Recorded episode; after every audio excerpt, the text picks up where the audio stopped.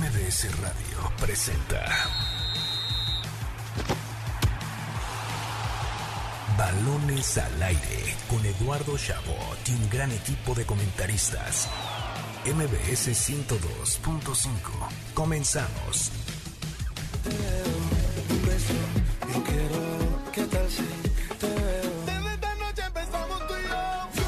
Arrancamos balones al aire en este sábado, sábado 24 de abril del año 2021. Gracias por sintonizarnos en este, el mejor programa deportivo de MBS Radio. Gracias por estar aquí con nosotros en un día lleno de actividad. Por supuesto, los clásicos, tanto el tapatío entre Atlas y Chivas como el regiomontano entre Tigres y Monterrey. Y por supuesto, lo que sucede con la Champions League y la Superliga Europea, que ya no se realizará, o mínimo no por el momento. Yo soy Eduardo Chabot y tengo el placer de anunciar a mis compañeros Carlos Alberto Pérez y Nicolás Schiller. Carlos Alberto, un día con dos clásicos muy importantes en la lucha por la clasificación. Hola, ¿qué tal Eduardo? Nico, a todo el auditorio, Jess, a todos eh, atrás de eh, allá en cabina. Feliz de estar aquí una vez más. Y qué semanita, ¿no? Qué semanita en general concluye con dos clásicos espectaculares, de los dos más pasionales de, de México, junto al América Pumas, podría incluir ahí. Eh, pero además la semana, la semana, ¿cuántas, ¿cuántas veces hablamos? Creo que esta semana hablamos más que en toda nuestra relación juntos. sobre- Grabamos por ahí una entrevista Superliga. donde duró más el post entrevista y la plática de la Superliga que la entrevista en sí. Sí, no, no, no, increíble, increíble. Mucha información, que es, es algo positivo. Sí, Nicolás Schiller hoy juega Rayados frente a Tigres, el último clásico del Tuca Ferretti posiblemente y mucho en juego para ambos equipos. Así es, eh, ¿cómo estás Eri? ¿Cómo estás Carlos? ¿Y cómo están todos del otro lado? Un placer como cada sábado, pero así es, hoy es un sábado especial, hoy estoy muy contento porque hay Clásico Regio, juega Monterrey, espero eh, terminar el día con esta misma felicidad, ¿no? Ojalá, ojalá, aunque pues no quiero decir se ve complicado, ¿no? Pero, pero esperemos que sea un partido interesante, mucho, mucho que debatir y que disfrutar en esta hora llena de deporte con los clásicos, por supuesto, como mencionábamos, la Superliga, lo que sucede en la NBA, en el béisbol de grandes ligas, así que sin más preámbulo comenzamos. Balones al aire. El arranque con Carlos Alberto Pérez.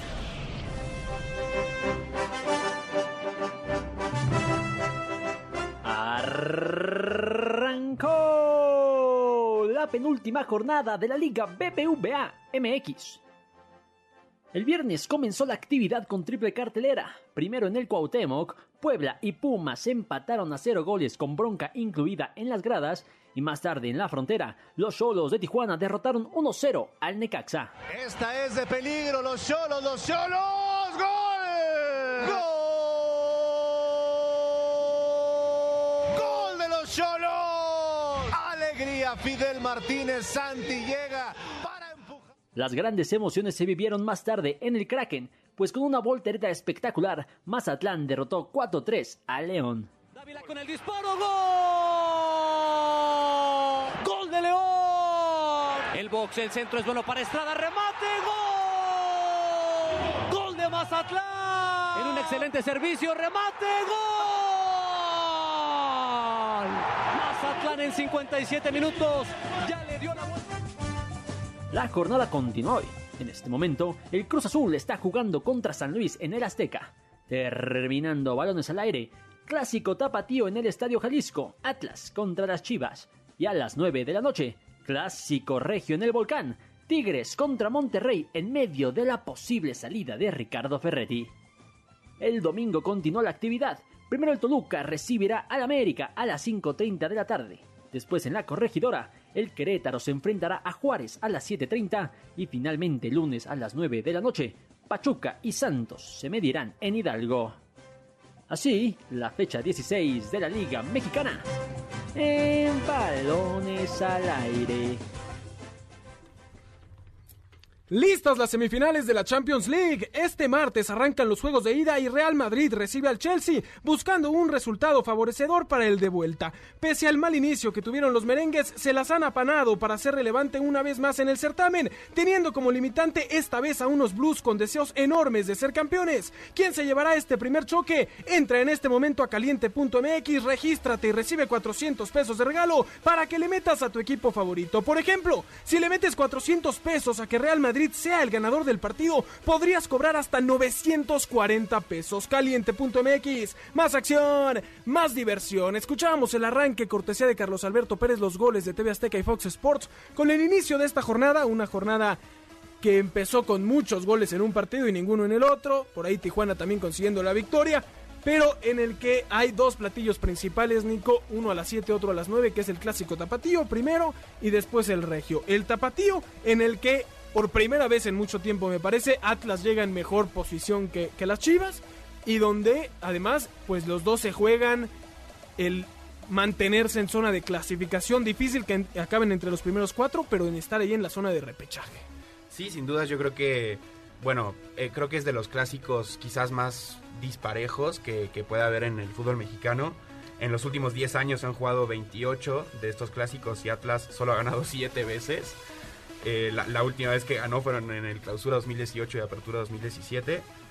Pero como bien dices, eh, esta parece ser una temporada distinta para el Atlas. Y, hay que ver si, justamente por lo que se está en juego, ¿no? Que es eh, por parte de- del Atlas seguir escalando posiciones, en el caso de Chivas afianzarse en, repechaje, a ver si, si el Atlas puede romper esta maldición que parece tener, ¿no? Contra su clásico. Que además el Atlas podría asegurar su, su lugar en el, en el repechaje de ganar, pero si Chivas gana, los alcanza, digamos, y podría, por diferencia de goles, superarlos en, en la tabla. Y, y creo que sí, ¿no? Chivas lleva cinco victorias al hilo frente al Atlas. La última vez que los rojinegros ganaron en temporada regular fue en el 2018 1-0 al rebaño sagrado. Pero hoy, por primera vez, creo que el Atlas se podría llegar a ver como favorito, Carlos. Híjole, yo sí, yo no estoy de acuerdo con ustedes, no por de- eh, la historia. Por que- llevarnos la que- contra, más que nada. Sí, sobre todo porque me caen muy mal. No, porque sí, el Atlas llega en mejor posición de la tabla, pero hay que recordar que esos tres puntos, que lo tienen hoy arriba del Guadalajara, los consiguen eh, por una victoria sobre la mesa, un partido que perdieron contra el América. Entonces, llegan, llegan parejos, eso sí estoy de acuerdo, llegan parejos, pero jamás pondría al Atlas como favorito. Y yo sé que a lo que te refieres es que por lo menos esta vez se ve un poquito con más chances, más posibilidades de, de conseguir la victoria. Yo tampoco lo creo así, creo que Guadalajara ahora funciona mucho mejor. El último partido contra, contra Santos, bueno, des- desde, el partido contra Santos ya se vio mejoría Y y, contra y contra, Monterrey. contra Monterrey ya lo confirmaron. Eh, esto, estoy de acuerdo, pero sí también creo que el mal momento de Chivas en general a lo largo de esta campaña fue mucho más prolongado que el de Atlas, ¿no? O sea, cuando piensas en la temporada del Atlas, Nico, piensas en una temporada eh, donde fueron mejorando de, de inicio a fin, donde ya se colocaron ahí, también porque son menos lo- lo- los las aspiraciones que tiene el Atlas que las Chivas, mientras que con el rebaño fue una constante de no dan el, el- el alto, no, no, no están dando lo que pueden, y finalmente estos últimos dos partidos o esta última semana, pues puede ser ese golpe motivacional para que Chivas pueda estar ahí y, y volver a ganar una vez un clasi- una vez más un clásico que, que ya es costumbre que lo haga. Sí, de acuerdo. Cuando empieza la temporada y que Monterrey se planta en el Estadio Jalisco y a los 30 segundos lleva ganando Monterrey 1 a 0, todo pintaba para que sea una nueva Claro. temporada del Atlas de A los lo Atlas. Y, y justamente ha ido de, de menos a más. Y con Chivas justamente parece que, que está en un área gris, o sea, pero constante. Es temporada tras, tras temporada que, que parece que Chivas está en un área gris donde ni te encanta, pero tampoco dices qué flojera ver a este equipo. Y tampoco hay que volvernos locos si ah, les digo a mis chivarmanos si hoy ganan Sí. las chivas, porque a ver, Se van a ilusionar de más. ¿eh? se van a ilusionar de más, pero a ver, o sea, el, el clásico contra América, que es, digamos, el clásico pues nacional, los fueron a pasear en, en, en su casa. Entonces, no sé, yo, o sea, no, no creo que, que si hoy pasa lo lógico, podría ser que sea que siga la historia de que Chivas gane, sería motivo suficiente No. para que Y hay que ser honesto con la audiencia, Nico. Chivas no va a pelear por el título. Ganar hoy y clasificar a repechaje es de lo mejor que puede hacer este equipo esta temporada, porque no creo que estén para pelear por el título y es importante que la gente lo sepa, porque luego se ilusionan y tres victorias al hilo y ahora sí cuídense y luego pues en liguilla acaban llorando rápidamente, ¿no? Entonces para que los de Chivas también estén tranquilos, ojalá y, y por el bien de ellos consigan la victoria, que Macías siga haciendo goles frente al Atlas, si Vega también puede mejor, pero esto no significa que Chivas pueda ser un contendiente al título. Sí, no, pa- para nada. Y además, yo, o sea, entiendo, yo, yo dije que, que Chivas, eh, que el Atlas no era favorito, pero sí puede perder, puede perder contra el Atlas sin ningún problema el Guadalajara y después van a cerrar contra Tigres, un Tigres que vamos a hablar so- eso, de ello en los próximos minutos, pero puede llegar mucho más motivado para ese partido, sobre todo si ganan hoy, y en una de esas el Guadalajara se queda, se queda fuera. Eh, entonces, lo de Chivas en este partido es fundamental ganarlo. Y si no es contra el Atlas, sinceramente, si no le ganan al Atlas, no por menospreciar al, al- al cuadro. a- No, por lo que representa, rojinegro, además siendo un clásico Sí. donde, como decía Nico, pues Chivas tiene la de ganar casi siempre. Si, si no le ganan al Atlas, yo sinceramente creo que hay serias posibilidades de que se queden fuera, incluso con este buen cierre, entre comillas, que están teniendo. Ahora, Chivas es 10 y no quiero meterme en este tema que podría salir en cualquier sábado sobre el sistema de competencia de la Liga MX. Pero qué interesante sería este clásico, aún más interesante que ahora, si seguiríamos teniendo el sistema de liguilla normal, ¿no? Donde Chivas sería 10, Atlas sería 7, 3 puntos de diferencia. El clásico significaría poder clasificar o quedar eliminado, ¿no? Tendría un, un valor tal vez más importante, evidentemente, pues cuando se hace el calendario y lo- esto no está establecido y la gente no lo sabe, pero, pero un poco de lo que representaría, ¿no? De dejar claro que tampoco, esto que decíamos, ¿no? Chivas hila dos victorias eh, eh, seguidas y que no se emocionen, o sea, con dos victorias ya están en el lugar 10, llevan cuatro victorias en el torneo en 15 partidos, entonces es importante ver cómo cierran, pero que tampoco echemos las campanas al viento. Además, le ganaron a Tijuana, ¿no? Tijuana que estaba el último partido que, que gana Chivas. Y el último partido Bueno, eh, eh, antes, de... Monterrey, antes de Monterrey, perdón. Sí, Que viene a la baja también, y con un hombre menos Monterrey. Pero a Tijuana le ganan, le ganan 1-0, un Tijuana deplorable en ese, en ese momento. Entonces tampoco es como que el Guadalajara de esas cuatro victorias que tiene, que son muy pocas, el América lleva 11, que para poner eh, un poquito en contexto, eh, han sido contra rivales... eh, fuera de Monterrey es. Tijuana, que estaba en el lugar 11, y a quién más le gana Chivas. a Pumas 2-1 en, en febrero. Pumas, que está fuera hasta del repechaje, Y, eh, Que ojo que hiciera con América.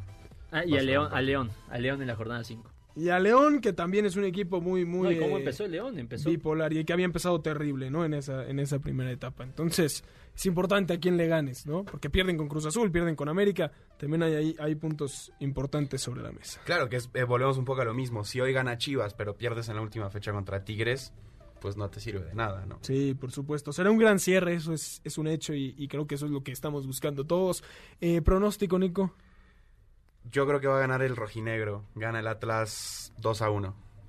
¿Sabes qué? Voy con Nico, porque me gusta lo que piensa Nico. Voy a decir que gana Atlas 2 a 0, pero gana el rojinegro. Yo, yo voy a ser un poquito más, eh, Cauteloso. Tradicional. más, más cauteloso. Yo, yo creo que van a empatar. Además, eso puse en, en mi quiniela. Somos unos vendehumos. creo, creo, que van, creo que van a empatar. No creo que eh, Atlas pierda seis veces consecutivas contra, contra las Chivas. La verdad lo veo muy complicado. Yo sí me voy por un empate. Un empate. Me, me gusta, me gusta, porque así damos diversidad también un poco. Y posterior a este clásico está el clásico regio, que por historia en los últimos años se ha vuelto más importante por la calidad de los dos equipos, eh, la competencia por ser el máximo o el líder o, estar ahí entre el- el mejor equipo de cada torneo entre Monterrey y Tigres, pero que la historia pinta a Rayados como el equipo en el papel del Atlas, ¿no? Comparándolo, porque es un equipo que no gana un clásico desde el 2017, no sé si fue antes de la final regia, o sea, e- evidentemente en temporada regular, ¿no? O sea, desde que Tigres le gana la final de liga a Monterrey, Nico, Rayados ha sido incapaz de vencer a Tigres en un clásico en temporada regular. Y ahí te va otro dato que puede ser todavía más preocupante. Tus amigos Rayados nos van a odiar. No, no, no, porque ahí te va, hay, hay de todo un poco. Hay, está lo bueno y lo malo. Lo malo es que desde Daniel Pasarela, por lo menos año 2002, que técnico que debuta en clásico no gana. O sea, Monterrey del 2002 para acá, todos los técnicos... ¿Y dónde está han- el lado positivo, Nico? que las rachas están para romperse y, y que lo- los contextos también influyen. Yo creo que Monterrey hoy con un Funes Mori que sigue teniendo la presión de romper esta marca y convertirse en el máximo goleador del club, poder de- tener el orgullo o más bien la, la estocada de decirle al Tuca tu último clásico te lo ganamos nosotros y seguramente te pueda dejar fuera de la repesca. Pero te puedo dar el mismo cosas. contexto del otro lado. Seguramente. O sea, lo te podré decir es el último clásico del Tuca, ¿no? Habrá que ver cómo se va el máximo ganador en, en la historia de, de Tigres, el técnico. Por cierto, del Tuca, 46 clásicos va a sumar con este que juega hoy, de Regiomontanos. Evidentemente el que más ha, ha dirigido. 16 ganados, 16 empatados, 13 perdidos, ¿no? Gran racha la, de, la del Tuca. Que ahora me parece, porque yo conozco a Carlos, porque desde que hacemos este programa juntos, y tiene toda la razón, cada vez que hay un clásico regio, dice esto que estoy seguro que es lo primero que va a decir, y es que nos ilusionan Tigres y Monterrey, y cada vez que se enfrentan en clásico en temporada regular, termina siendo un partido de 0-0, 1-0, y que no dan emociones. Hoy, mínimo hoy, el contexto es buenísimo, porque tienes a Tigres en el último clásico del Tuca Ferretti, que ya anunciaron, para quien aún no lo sabe, que esta será su última temporada al mando del equipo. Eh, entonces está por un lado eso, Tigres, que está buscando meterse a repechaje con dos jornadas por disputarse, y del otro lado Monterrey, que quiere acabar entre los primeros cuatro, y que además tiene este tema de, Funes Mori, donde con hacer un gol se convierte en el máximo goleador en la historia del club, y qué mejor que hacerlo contra Tigres, ¿no? O sea, los contextos dan para que el partido sea muy sabroso. Sí, mira, me queda claro que los dos equipos quieren ganar. Eh, en en eso no, no va a haber discusión y eso es un buen aliciente para que haya un buen partido. Sin embargo, voy a suscribir las palabras eh, que me dijo Toño Nelly entre semana para que no creas que lo pienso yo nada más. Toño, Nelly- no, Toño Nelly platicaba con nosotros, con- conmigo y, y me decía, y me decía que este partido por por el hecho de que los dos equipos tienen mucho que perder, van a intentar ser un poquito más cautelosos. Se van a ir, se van a ir cuidado con un empate, con, porque el equipo que pierda va a desatar una crisis muy, muy importante. Monterrey puede quedar fuera de liguilla directa y en una de esas se podría enfrentar a, a- a Tigres en, en el- en un repechaje que sería espectacular. Y si pierde Tigres, si pierde Tigres, eh, corren el riesgo de quedarse ahora sí fuera de una liguilla. Sin embargo, con un empate, vaya, se sostienen, se mantienen los dos en un nivel Yo les dije eso de- decente. Yo les dije eso la semana pasada del América Cruz Azul y me dijeron, no, no, los el 1 y el No, 2. no. Estos van a entregar el mejor partido de la temporada, no sé qué. Y les dije, no, se van a cuidar Si, mucho. si no mal recuerdo, todos dijimos aquí que existía la posibilidad de que fuera un, un empatito. Estás equivocado porque yo no estaba aquí. Pero eh, en, en el resto sí. Mira, sí, yo, sí. yo estoy de acuerdo con Carlos en que podría desatar una crisis si no gana Monterrey, porque sería el tercer muerto que levanta, ¿no? O sea, ya perderías con Pachuca, con Chivas y ahora perderías con este Y Tigres. venías de ganarle a Toluca en, en el Nemesio después Bueno, de años. e- O Ese, sea, es otro, ese es otro increíble. punto que, que también lo veo positivo. El Vasco ya nos hizo ganar en Toluca después de 15 años. Que no nos puede hacer ganar que en no el nos puede volcán. hacer ganar en el volcán. Ahora va a haber, eh, no va a ser tan fácil, no va a estar Estefan Medina, que es un lateral de jerarquía y de los jugadores más importantes que tiene el equipo. Al parecer sí van a jugar Vincent Janssen y Funes Mori en ataque juntos. Eh, regresa Gallardo aparentemente. No, Regresa el Vasco. Regresa el Vasco, sobre todo. Guiñac que mm, lleva dos goles en la temporada, nunca había llegado tan mal a, a un clásico, digamos, con gran parte de la temporada jugada. Y, y lo preocupante aquí, Nico, es que Monterrey tiene 347 minutos sin hacerle gol a Tigres. O sea, son muchos minutos en clásicos que no han podido hacer gol. Y vemos lo que sucede con Funes Mori, ¿no? Que es preocupante, que está muy nervioso por hacer el gol del récord. Ya falló penal, no ha podido anotar en los últimos partidos. Y que bueno, no sé la presión frente a Tigres cómo vaya a, a afectar. Mira, yo creo que lo que decía Carlos, de lo que le comentaba eh, Toño Nelly, que, que por lo que se está en juego ninguno va realmente, o sea, que van a salir a no perder, básicamente. No importa si nunca has escuchado un podcast o si eres un podcaster profesional. Únete a la comunidad Himalaya.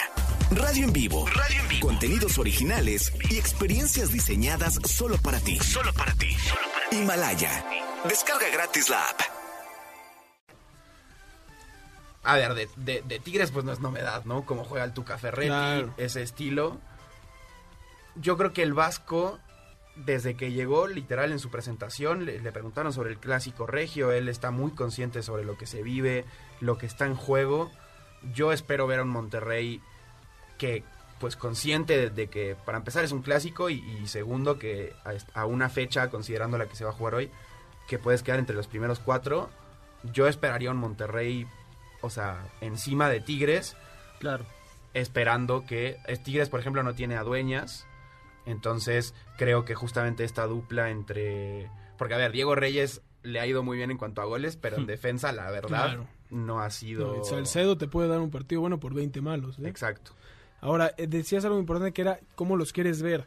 A mí me preocupa eso porque el partido lo van a hacer por televisión de paga, pero no solo de paga, de canal de paga. O sea, no, no, no está entre los de Fox Sports y ESPN. No, además hay que pagar, ¿no? Bendito fútbol mexicano, un clásico en penúltima fecha y hay que hacerlo así, ¿no? Terrible, terrible lo de nuestro fútbol. Pero me llama también la atención platicar un poco sobre lo del Tuca, ¿no? conocer sus opiniones, porque a mí me sorprende mucho lo que sucede, porque el Tuca en Tigres siempre fue muy respetado y siempre salía el Inge, presidente de Tigres, a decir el Tuca se va a ir cuando él quiera, el Tuca decía yo me voy a ir cuando vea que ya no doy para más, y de repente llega Mauricio Culebro, este nuevo vicepresidente que, tomará el mando, y las cosas se rompieron, ¿no? La salida del Tuca se da de una manera que no es la que quisiera. Me parece que la afición de Tigres, o gran parte, está contenta porque ya querían un cambio porque quieren un técnico que sea más explosivo, que pueda aprovechar más la ofensiva, pero estamos hablando del técnico que hace de Tigres un equipo importante y me parece que la salida se da de una forma eh, triste para la institución y que podría representar la acabose de, este, de, esta época, ¿no? Porque ojalá se den los resultados, pero está rompiendo un esquema que a Tigres le había funcionado. No, no, no es la salida que merece el Tuca Ferretti. Antes de que llegara Ferretti, más allá de de, lo, de si gusta su estilo, ese, ese tipo de, cuestiones. Tigres tenía, me parece que... Dos títulos. Dos, bueno, dos títulos de liga, pero en general, seis títulos eh, en primera división. Contando Copa, Copas... Eh, sí, todo, Copa, Copa México, por ejemplo, eh, campeón de campeón, ese tipo de cuestiones. Y con el Tuca ganan diez títulos. Diez títulos en una, en una era impresionante, también son diez años. No, no, no, es, no es poco tiempo, pero, es una época pero tenía, tenía, son 60 años de historia los que tiene Tigres. O sea, en 50 años, en 10 años, eh, Tuca dobló casi casi lo que hizo Tigres en 50. No, revolucionó. Y no por, y no por Tigres, y no por eh, eh, Tuca también. O sea, hay que ser justo, tienen una plantilla impresionante. Pero, él, se encarga, él, se encarga, de, darle vuelta a, este, a, este, a esta institución. La llegada del Tuca representó un cambio también en el tipo de refuerzos que llegaban a Tigres, ¿no? Y él tenía mucho que ver en las contrataciones y tiene que ver también en, en este cambio que se da en Tigres porque, a ver, Tigres es campeón en 2011, consigue su tercer título en la historia y, el primero con el Tuca al mando. Dos años antes se salvan de descender, eh, creo, eh, si no me equivoco, eh, de técnico estaba Peckerman después de una terrible gestión de Daniel Guzmán y se salvan contra Morelia porque Necaxa pierde con América, ¿eh? No porque Tigres haya hecho méritos suficientes. Si Necaxa le ganaba a América, descendía Tigres. Así de mal estaba Tigres. Y en cuestión de dos años comenzó esta etapa gloriosa de Tigres, ¿no? Y creo que no se le da al Tuca. Le sucede algo, ya, no, ya sé que siempre comparo a niveles muy superiores, pero a lo del Atlético del, del Cholo, ¿no? Donde de repente ya nos acostumbramos a ser un equipo importante y entonces menospreciamos lo que está haciendo el técnico cuando antes no éramos nada. Claro. Sí, y, y, sobre todo tomando en cuenta los estos referentes que tiene Tigres. O sea, yo creo que si del equipo, si tienes que poner a tres pilares, serían el Tuca, Nahuel y Guiñac. Totalmente. Y digo, quitando al Tuca de la ecuación, Nahuel y Guiñac son dos jugadores que, que, quizás sobre todo pesa más la, la, figura de Guiñac. Y que él dijo que en, en varias entrevistas, él dice que si tiene que elegir a su mejor entrenador, se la pelea entre Marcelo Bielsa y, el Tuca Ferretti. Y la verdad es que no es poca cosa. O sea, la telenovela no acaba aquí, porque varios jugadores dijeron: si se va el Tuca, me voy yo, ¿eh? No, es que ver cómo Esa es otra. No se puede por, contrato, ¿no? Yo les voy a decir. El mensaje es claro. Yo, cuando Tigres ganó la Conca Champions.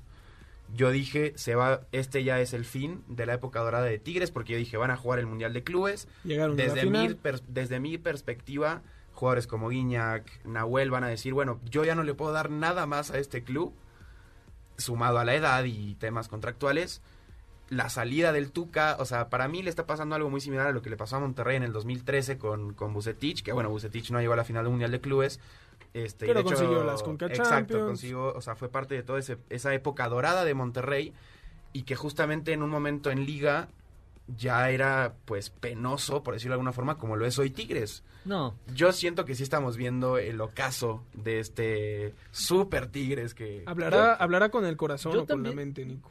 Yo, yo, no, yo creo que sí habla, habla de manera eh, argumentada, pero yo también dije, yo también dije que... Desde la temporada pasada dijiste que, ya venía... ya, venía la baja este Tigres y, era, era natural por la edad de los jugadores, de los protagonistas. Sin embargo, a mí no me parece justo que a o sea, que se le juzgue al Tuca Ferretti por lo que está haciendo esta temporada. Ferretti tiene el, derecho de quedar último, de, último lugar y, mantenerse en la institución. Entonces, si hoy se va eh, Ferretti, si esta temporada se va Ferretti, es, por, me refiero a que eh, eh, es porque algo al interior del plantel ya no está funcionando, que, que ya, ya no se siente la misma energía, son 10 años. Es, que no creo que sea por eso. Para mí es un tema mucho más político con la llegada de un nuevo vicepresidente metido desde arriba, porque ni siquiera está siendo el Tuca quien diga yo ya no doy más. Y eso es lo que molesta. A mí no me importa que se vaya el Tuca, todo proceso está para, para terminar y, y, y, comenzar uno nuevo, pero me parece que la forma es lo que, lo que molesta a muchos. Según yo sí tiene que ver lo que dice un poco Carlos, problemas como los que ha tenido con eh, Nico López. con Leo Fernández, cosas que a la propia afición le, le Pero que le hubieran soportado, si estuviera el Inge o Miguel Ángel Garza, que también se fue por problemas. ¿Y está bien eso? ¿Que le soporten eso? No, no, no, para nada. Entiendo los resultados, pero problemas al interior y, de un Y de hecho, eh, hay, hay, un video muy claro cuando eh, o sea, se explota esta noticia de que el Tuca ya no va a ser el técnico, que salen del volcán el ingeniero Rodríguez y, y Mauricio Culebro, y el ingeniero le cede eh, o sea, literalmente señala a Mauricio Culebras a la prensa como de tomen. Es que hay que recordar que a los leones. El Inge ya se había ido, el Inge ya había acabado con Tigres y estaba Miguel Ángel Garza y sucede este tema eh, de varios problemas extra cancha donde lo tienen que sacar y pues es regrésate al Inge porque quién toma el mando, ¿no? Entonces es como ya conseguía el reemplazo, ahora métanse con él, ¿no? Eh, antes de ir al corte quisiera también nada más pues hablar un poco de lo que fue la violencia ayer en el estadio rápidamente un comentario porque fue muy molesto ver que regresa la gente a los estadios y regresa a hostigar a periodistas mujeres afuera del estadio, a pelearse incluso también con mujeres, sea mujeres o hombres, en los recintos. Entonces, es, es, increíble que se nos permita regresar a los estadios y la gente esté demostrando que no se nos debería de permitir. Totalmente, creo que lo, lo dijiste muy claro, de por sí la violencia siempre va a ser repudiable pero sobre todo cuando, o sea, la imagen que se hizo viral del aficionado de Pumas pegándole a otro aficionado era una mujer y si te fijas bien, dos, dos asientos abajo hay otro aficionado de Pumas pegándole a otra mujer.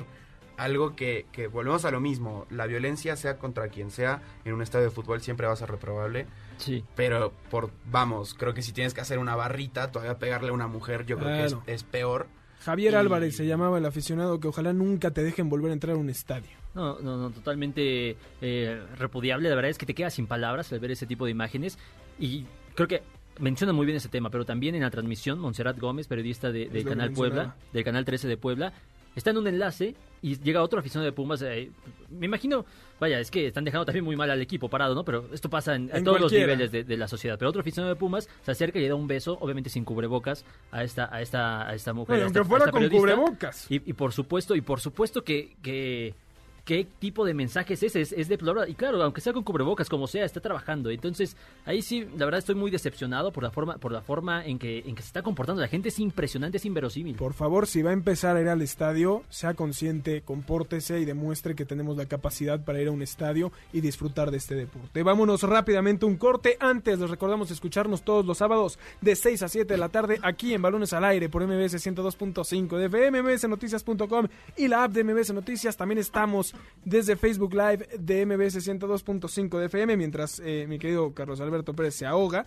Eh, síganos en nuestras redes sociales, arroba eshabot17, arroba Carlos Alberto PG, arroba Nicolás Schiller, arroba MBS Noticias, utilizando el hashtag Balones al Aire y en Instagram, arroba Balones al Aire. Vámonos a un corte y regresamos con lo que sucede en Europa con la Superliga. Balonazos al aire. El Real Madrid empató 0-0 contra el Betis en un muy buen partido de Diego Lainez, quien disputó 80 minutos. Andrés Guardado también fue titular y salió de cambio hasta el 88. Brian Giggs fue separado de manera oficial de la selección de Gales tras ser acusado formalmente por maltrato a su exnovia. Robert Page continuará al frente del equipo rumbo a la Eurocopa.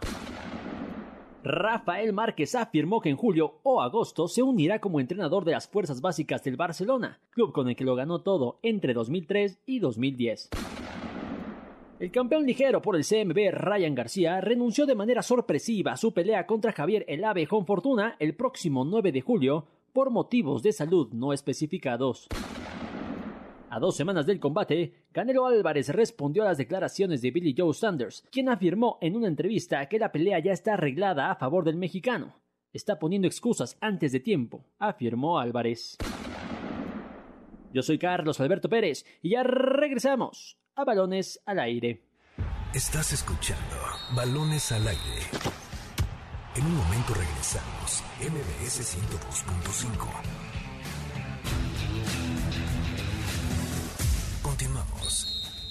Estás escuchando Balones al Aire, MBS 102.5. ¿Sabías que? Con Nicolás Schiller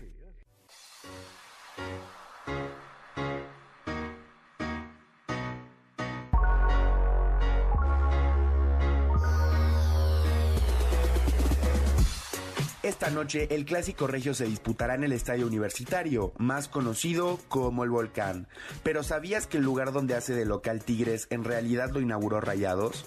El primer partido jugado en el Universitario fue el 30 de mayo de 1967 entre el Club de Fútbol de Monterrey y el Atlético de Madrid. El partido terminó 1 a 1 con goles de Mariano Ubirasi por parte de Rayados y de José Antonio Urtiaga por parte de los Colchoneros. Años más tarde, la pandilla volvería al Estadio Universitario para jugar de local la segunda mitad de la temporada 1972-73 y de esa forma el primer partido de primera división que se jugó en este estadio también fue gracias al Monterrey. Fue un 3 de febrero de 1973 cuando Rayados venció por 1 a 0 al Laguna con gol del argentino Jorge Jones. Después de 54 años de historia, el volcán recibirá el clásico regio número 125, en lo que podría ser el último clásico para Ricardo Ferretti como director técnico felino. Para balones al aire, Nicolás Schiller. Estamos de vuelta en Balones al Aire por MBS 102.5 de FM. Yo soy Eduardo Chabot, me acompañan como cada sábado Carlos Alberto Pérez y Nicolás Schiller para platicar ahora de lo que ha sido el tema toda la semana, mientras Cruz Azul ya le gana 3 a 1 al Atlético de San Luis, seguirá siendo primer lugar. El tema que ha sido toda esta semana exclusiva o, de, de varios medios ha sido la Superliga, la creación de la Superliga Europea en la que iban a participar los 12 equipos más, no sé si poderosos, pero con más dinero. Y la pelea con la UEFA, que estaba en contra de esto, que terminó por hacer que se disolviera en cuestión de 48 horas. Y la discusión se pone aquí buena, porque vamos a empezar a debatir, muchachos, sobre cuál es el siguiente paso del fútbol. Porque, pues sí, esta Superliga se creaba para que los mejores equipos pudieran competir, para que tuvieran más dinero, porque están varios en crisis. Pero por otro lado, estaban dejando de lado a los equipos pues más humildes que siguen peleando temporada a temporada por llegar a una final a una Europa League, a una Champions League y que finalmente pues eso es importante. Sí, claro, creo que muchos decían que fue un proyecto que, que nació muerto y así por lo menos parece, pero yo creo que esto todavía no acaba. Creo que Florentino Pérez sigue teniendo un as bajo la manga que va a sacar, pues si no el año que viene, dentro de muy poco y, y, lo que tú decías de qué hay que hacer con, con, con, el fútbol y cuál puede ser el siguiente paso, yo también quiero dejar algo muy claro. Esto no es. Estoy en contra de la Superliga, pero estoy a favor de la UEFA y de la FIFA, no para claro. nada. Creo que hasta los propios futbolistas, el caso de Tony Cross, ha sido de los que más se ha expresado, por ejemplo, en contra de, o más bien a favor de, de, de, la, de, que se preserven los derechos humanos con los trabajadores para los estadios del Mundial de Qatar. O sea, vamos, no es que la FIFA y la UEFA incluso la cantidad de partidos, la cantidad de partidos que un futbolista tiene hoy en día y que a, a, raíz de la pandemia también fue llenemos partidos todos los días para recuperarnos, ¿no? Y que al, al futbolista eso le afecta mucho. Claro, como también el, el, nuevo formato de la Champions, ¿no? Que son más partidos, en fin. Claro.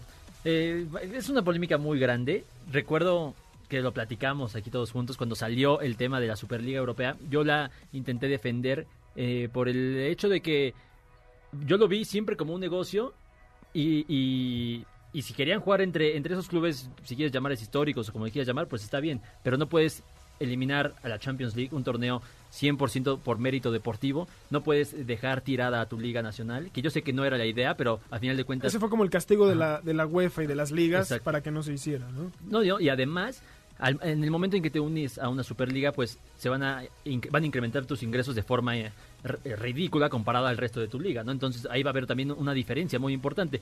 Entonces yo no tenía ningún problema en que, en que, en que se formara una Superliga ahí con equipos... Era para mí un torneo amistoso, a final de cuentas. Era lo que iba a ser porque al no existir un... Ay, hace años que no metemos el sonido de mete gol y me lo ponen cuando hace un gol el San Luis. Fue el San Luis de todos los equipos, el San Luis que acaba de anotar, Cruz Azul va ganando 3 a 2 al equipo potosino. Yo creo que nos vio dormidos, curva, nos, vio, eh. nos vio dormidos. Eh, me incluyó un susto por el que casi me caigo de la silla. Pero bueno, la máquina sigue ganando hasta el momento 3 por 2 ante el San Luis en un gran partido. Eh, Carlos, me decías. Ya no quiero nada, ya, ya me perdí sí, la idea. La, la Superliga, no. la no, Superliga. No, sí, sí, sí, completamente, ¿no? Y este Pues qué te digo, Eddie, ya se me perdió Ya, completamente perdiste la la idea. idea. Te voy a decir Pero para mí, Era un para torneo mí era, amistoso. era un torneo amistoso, sí, gracias, gracias Nico, era un torneo amistoso, no tenía mucho, mucho sentido que, que continuara si no era a la par de una Champions o a la par de las ligas como se conoce hoy en día. Que, que también tenía sentido. Yo entiendo el castigo que querían imponer, que no iba a ser factible, pero que querían imponer las ligas de decir, tú ya no juegas en mi liga. Porque lo que decía Javier Tebas, por ejemplo, presidente de la Liga Española, era, tú vas a hacer una superliga que sea, sea amistosa o no sea amistosa, no, no, no, no es por méritos deportivos, o sea, ellos decidan quién entra y quién no. Y que se iba a jugar con las estrellas y por ende ibas a hacer que los partidos de tu liga pues tuvieran menos valor para el- quien transmitiera lo- los partidos, Claro. para incluso los aficionados tal vez, y eso iba a afectar. Eh, hay un término que se utiliza no solo en fútbol, en otras cosas, que es eh, economía solidaria. Y eso es lo que, lo que permite que el fútbol siga funcionando como, como funciona ahora, con equipos de diferentes eh, niveles, ¿no? Donde, donde, pues sí, evidentemente el Real Madrid y el Barcelona ganan lo mismo de televisión que los otros equipos desde el 2008 que se hizo esta, esta regla para que todos ganaran lo mismo de cuestión de, de- de televisión, para que pueda ser más competitiva, porque antes era incluso más dispareja que ahora. Evidentemente esto molesta a estos clubes, pero pues es la forma de coexistir en, en un deporte que está hecho para eso, para que diferentes equipos de diferentes clases sociales, por llamarlo de alguna forma, puedan jugar y exista un Atalanta que está ahí peleando en Champions, que existan equipos como el Getafe que el año pasado estaba por ahí tratando de llegar a lugares importantes en la Europa League y esta temporada esté peleando el descenso. Es parte de la esencia del fútbol esto. Claro, temporadas como las que estamos viviendo ahora, ¿no? En Inglaterra tienes al West Ham peleando por meterse a la Champions, en, en Alemania al Wolfsburgo, ¿no? E- Estas historias que, que te da el, deporte de los equipos quizás menos privilegiados, por decirlo de alguna forma.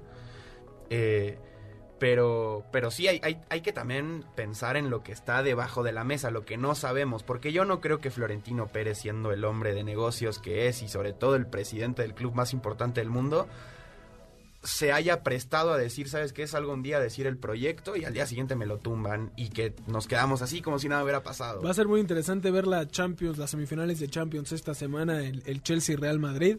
Eh, a ver cuál es el trato que recibe el Real Madrid, ¿no? Porque el presidente de la UEFA, pues sí, dejó claro que estaba molesto y responsabilizaba, digamos, de todo el proyecto más y a nadie al Real Madrid, que es junto al Barcelona los dos equipos que no se han bajado de del barco que ya se hundió, digamos, pero el Barça mínimo tiene mayor relación con Tebas, eh, que es el presidente de la liga, repito, y, y- y están explicando la situación con el Real Madrid. Me parece que hay ya un- un- un- una pelea directa. También creo que hay cosas de esta Superliga Europea que eran rescatables. Así como la UEFA no es, como decías Nico, un- una santa y, y ellos hacen todo bien y es claro que también ven por sus intereses a nivel negocio, la Superliga tendría más sentido de tener una estructura y una unión con la UEFA que es ahí donde no sabemos, ¿no? No sabemos la UEFA que tanto estaba dispuesta a esto, pero y, yo lo planteaba, tener un torneo, órale, una Superliga, pero donde sí haya un mérito deportivo, que ya sé que eso es la Champions League, pero quieres hacer la liga, órale, haz un torneo donde los campeones vayan el siguiente año a este torneo y entonces dejas que la Liga española no va a estar el Real Madrid y el Barcelona, que fueron los primeros dos, y ahora se va a hacer interesante porque tendrás a otros equipos peleando por quedar en primeros lugares y pasar esta Superliga y darle un mérito deportivo. Creo que el proyecto tiene cosas rescatables, pero hay que ponerlo bien y más que nada darle eh, temas deportivos, ¿no? Para poder ser válida. Sí, no, completamente. Y tú mencionabas, abrías el programa, ¿no? O, o esta sección más bien diciendo que que tiene que pasar en el fútbol y es evidente que necesita un cambio y tan evidente es que la misma UEFA impulsa una un nuevo formato de Champions que vamos a tener más tiempo para entrar en detalle, pero la verdad es, es que si- si- la opi- opinión personal es inferior al, al actual formato. Van a Claro. ser, para- de entrada van a ser más equipos, ya no van a haber grupos. No sabes No, contra y- quién y vas a jugar, además está, a- está medio extraño, solo son 10 partidos, entonces está, está medio, medio, medio extraño y no creo que esa sea una buena fórmula para, Pasó con la última Euro, ¿no? Hicieron de más equipos y, y- y bajó el nivel. Diego Rosas, un gran amigo al cual aprovecho para saludarnos, pregunta que qué pasa si el Madrid gana esta Champions. Yo, y es que eso es el tema interesante de, esta, de estas semifinales. Yo no quiero pensar mal, pero me urge ver el arbitraje que va a recibir Claro. el Real Madrid. Estoy seguro que la afición merengue está deseosa más que nunca de conseguir el título este año y tener que ver al presidente de la UEFA entregarle la copa a Sergio Ramos después de todo lo que sucedió. Pero no sé también qué, qué efectos va a tener lo que sucedió en el trámite del partido. Porque además decimos Real Madrid, pero realmente de los cuatro equipos que quedan en semifinales, solo uno fue el que se negó a formar parte de esta Superliga, No, que es el, eh, el el Paris París. Saint Germain. Después Sí, está claro. el City. Pero, pero digamos que hasta eh, eh, este presidente de la UEFA sale a eh, agradecerle y darles la bienvenida de vuelta a los equipos Claro. ingleses, ¿no? Que son eh, en este caso el City y el Chelsea quienes están en, en eh, semifinales de Champions. Y es el Real Madrid el que sigue vetado, por decirlo de Claro. alguna forma. No, y que sigue amenazando que si, si la Juve, si Real Madrid o Barça siguen diciendo que son una Superliga, los van a, lo- lo- los, van a dejar fuera. En una amenaza tal cual, no sé con cuánto fundamento eh, Claro, legal. le- legal se, se puede hacer eso, porque están preguntando justo que, que debe a la Champions ir el, el equipo más, eh, bueno, el, equipo campeón, ¿no? De la liga o los... Y hay contratos. o- o por justicia deportiva. Entonces, claro, además de los contratos, pues, se lo ganarían sobre la mesa. No puedes dejar fuera a equipos de esa magnitud. Pero este tipo de amenaza que hace Sef- Seferin, el, el presidente de la UEFA, te habla de que, de que hay un pleito político, no es tanto deportivo, porque Claro. si tú me dices, no, es que la UEFA nada más ve por el aspecto deportivo y, y- y- y se están agarrando de ese discurso porque es el que atrae a la gente, por supuesto, Sí. pero hay, hay temas... Claro, porque también el argumento deportivo de Florentino en esta entrevista que da en el chiringuito no tiene fundamentos, porque cuando dice esto va a beneficiar a todos, es falso, porque lo que estás diciendo es nosotros vamos a, a- a ganar mucho dinero y ahí le soltaremos unas cuantas cosillas al resto, ¿no? Y por otro lado habla de la crisis de la pandemia, cuando Florentino acaba de ser hacer un nuevo Santiago Bernabéu, ¿no? O sea, te gastaste la lana, se te fue porque quisiste renovar el estadio. Es válido, es válido tener una crisis porque pues más en cuando tienes una pandemia que no estabas esperando, ¿no? Pero no vengas a decir que entonces esto lo estás haciendo por el bien del fútbol cuando lo haces por por bien personal. Y aparte de eso le ha pasado a todos los clubes que, que, que justamente por construir un nuevo estadio... Tardan pues, en recuperarse. Exactamente. ¿no? Claro. Bueno, la situación así está. Seguramente la próxima semana tendremos más de qué debatir después de las idas de las semifinales de Champions y un tema que seguirá pues en boca de todos por un buen tiempo. Vámonos rápidamente a un último corte. Antes les recordamos escucharnos todos los sábados de 6 a 7 de la tarde aquí en Balones al Aire por MBS 102.5 de FM, mbsnoticias.com y la app de MBS Noticias. También estamos en Facebook Live desde la app de MBS 102.5. Llámenos al teléfono en cabina 5166-1025 y síganos en nuestras redes sociales arroba eshabot17, arroba Carlos Alberto PG, arroba Nicolás Schiller, arroba MBS Noticias, además util- utilizando el hashtag Balones al Aire y en Instagram arroba Balones al Aire. Vámonos a un corte y regresamos. Un día como hoy con Eduardo Chabot. Un día como hoy, pero de 1922, nació en García, Nuevo León, un atleta mexicano que cambiaría el rumbo de la lucha libre y del deporte nacional para siempre en el país. El 24 de abril de 1922 nació Alejandro Muñoz Moreno, mejor conocido como Blue Demon. Entrenado por el luchador Rolando Vera, Alejandro Muñoz pronto se convertiría en Blue Demon y comenzaría a ganar fama y cariño entre la gente hasta colocarse a nivel del santo.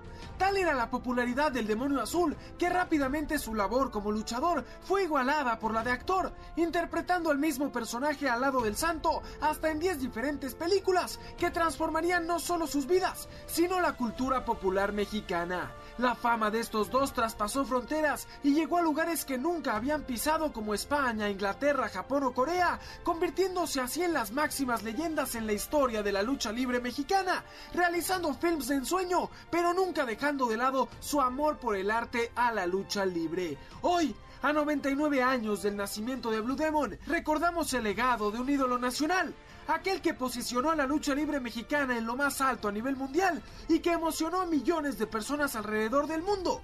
Quizás al que más fue a su hijo adoptivo Blue Demon Jr., aquel encargado de seguir con el inquebrantable legado que dejó su padre.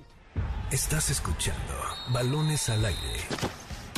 En un momento regresamos. MBS 102.5.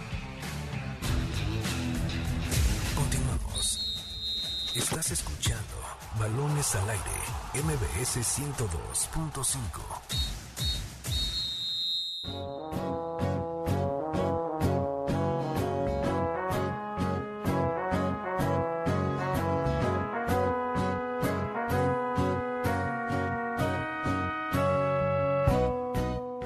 Los seis colgaron otra victoria en su registro luego de vencer tres carreras a una a los Orioles y son ya 12 consecutivas las que acumulan, posicionándose así como líderes en la división oeste de la Liga Americana. Pero a pesar del buen paso, el equipo de Oakland todavía tiene un largo, largo camino que recorrer si es que desea igualar el récord de la franquicia de 20 victorias consecutivas, aquel que consiguieron hace nada más que 19 años en el lejano 2002. Jacob the Goat, gritaban los aficionados de los Mets cuando el lanzador dio una gran exhibición el día de ayer con 15 ponches y dos imparables en cuatro turnos al bat, incluido un doble, una carrera bateada y dos carreras anotadas. El 23 de abril de 1999, Fernando Tatís padre conectaba dos Grand Slams en Dodger Stadium. 22 años después, anoche, Fernando Tatís Jr. pegó dos cuadrangulares en la victoria 6 por 1 de Padres sobre Dodgers. Bien dicen que de tal palo, tal astilla, y un capítulo más de esta serie se escribirá hoy a las 8 de la noche cuando Dodgers reciban a Padres, mismos que les han arrebatado 3 de los 5 juegos disputados hasta el momento. Una estrella morada y las famosas montañas de Colorado conforman el nuevo logo del juego de estrellas que se disputará el próximo 13 de julio, luego de que fuera transferido de Atlanta. Para balones al aire, Jimmy Gómez Torres. Estamos de vuelta en Balones al Aire por MBS 102.5 de FM. Yo soy Eduardo Chabot, me acompañan como cada sábado Carlos Alberto Pérez y Nicolás Schiller. Escuchábamos el audio sobre las grandes ligas de nuestro querido Jimmy Gómez Torres con toda la actualidad de lo que sucede en esta gran temporada de béisbol y estos deportes norteamericanos que siguen emocionando. La NBA también cada vez más cerca de llegar a su fin y hoy con un gran partido los Mavericks de Dallas con Luka Doncic que anda encendido reciben a los Lakers que esta temporada no están tan bien, Nico, en gran medida por el tiempo que estuvo lesionado Anthony Davis y porque LeBron James también lleva sin jugar un buen rato por lesión. Así es, sin embargo, no hay que olvidarse que son los Lakers, que claro que van a estar en playoffs y que cuando regresen, si es que regresan en, por lo menos en, buena salud, eh, LeBron James y Anthony Davis, van a volver a ser la máquina que eran la, temporada pasada y que fueron campeones. E, es una temporada atípica y lo digo porque uno, la pelea por el MVP, no hay ninguno de los equipos que van líderes, ¿no? O sea, de los Nets no tienes a nadie que esté peleando por ser MVP, que es el, número uno del, del este. Por ahí el segundo son los 76ers, que tal vez podría estar Joel Embiid. Y del lado del oeste tienes al Jazz de Utah en primero, que no tienes a, tienes a Donovan Mitchell, a Gobert, pero no tienes a ninguno que pelee por, por ser el el número uno, y a los Suns de Phoenix que tienen ahí a Devin Booker, pero que tampoco pelea por ser MVP, mientras que sí lo hace Stephen Curry, que está entrando ahí al play-in, que va a ser este como playoffs que se van a hacer del lugar 7 al 10 para poder clasificar. Es lo que te iba a preguntar, ¿tú a quién se lo das el MVP? A Stephen Curry. Yo también, la verdad que sí, porque sí fue una temporada donde sí ha tenido que él ponerse el equipo al hombro, ¿no? Y creo que no lo ha hecho en, en un sentido de justamente ser líder o algo así, pero sí la temporada que está teniendo partidos de 40 puntos. Un jugador que está peleando por ser MVP con su equipo en el lugar 9 es una locura. Señores, se nos acaba el tiempo. Carlos Alberto Pérez, muchísimas gracias especialmente por tu participación en este último bloque. No, pues no me dejan hablar, yo tenía mis datos preparados, pero, pero bueno, ya ni modo. Regresa, regresa Kevin Durant. Ojo con él, porque decías que no tiene MVP los Nets, ahí está su MVP. Ah. Vas a ver que sí. No, no para competir, evidentemente, pero, pero bueno, mm. muchísimas gracias a ti, eh, Eduardo. Y Nicolás Schiller, muchísimas gracias. Muchas gracias, Eddie, muchas gracias, Carlos, y a todos del otro lado. A nombre de Carlos Alberto Pérez, de Nicolás Schiller, de Jessica Kerber en la producción, de Héctor Zavala en los controles, yo soy Eduardo Chabot. Gracias por habernos sintonizado en esta hora llena de deportes en balones al aire. Se quedan con Checo Sound aquí en MBS 102.5 de FM y nos escuchamos la próxima semana. MBS Radio presentó Balones al Aire. Con Eduardo Chabot y su equipo de comentaristas, nos escuchamos el próximo sábado a la misma hora, MBS 102.5.